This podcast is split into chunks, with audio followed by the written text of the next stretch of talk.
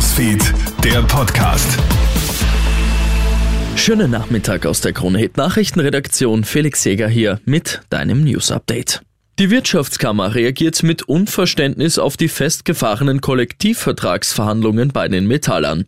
Man fordert ein Ende der Blockadepolitik. Am Verhandlungstisch würde sich die Gewerkschaft nämlich seit Wochen nicht bewegen.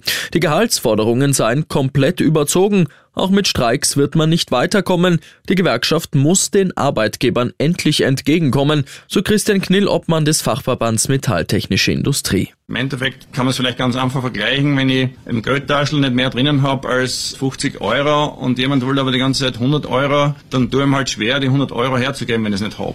Wusste Ex-BZÖ-Politiker Stefan Petzner über die Pilnacek-Tonbandaufnahme schon lange Bescheid?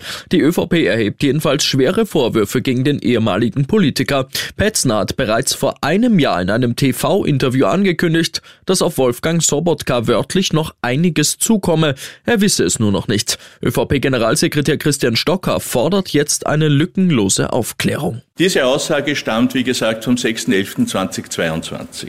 Das Tonband, das hier angefertigt wurde, illegalerweise, stammt angeblich aus dem Juli 2023. Und veröffentlicht wurde es jetzt, nachdem sich der, der hier heimlich aufgenommen wurde, nicht mehr dazu äußern kann. Das Rote Kreuz warnt aktuell vor falschen Mitarbeitern. Seit Ende Oktober sind falsche Rufhilfemitarbeiter in Oberösterreich unterwegs. Sie klingeln an Türen oder rufen mögliche Opfer an und wollen ihnen Rufhilfegeräte verkaufen oder angebliche Wartungsarbeiten durchführen. Bisher sind fünf Fälle bekannt.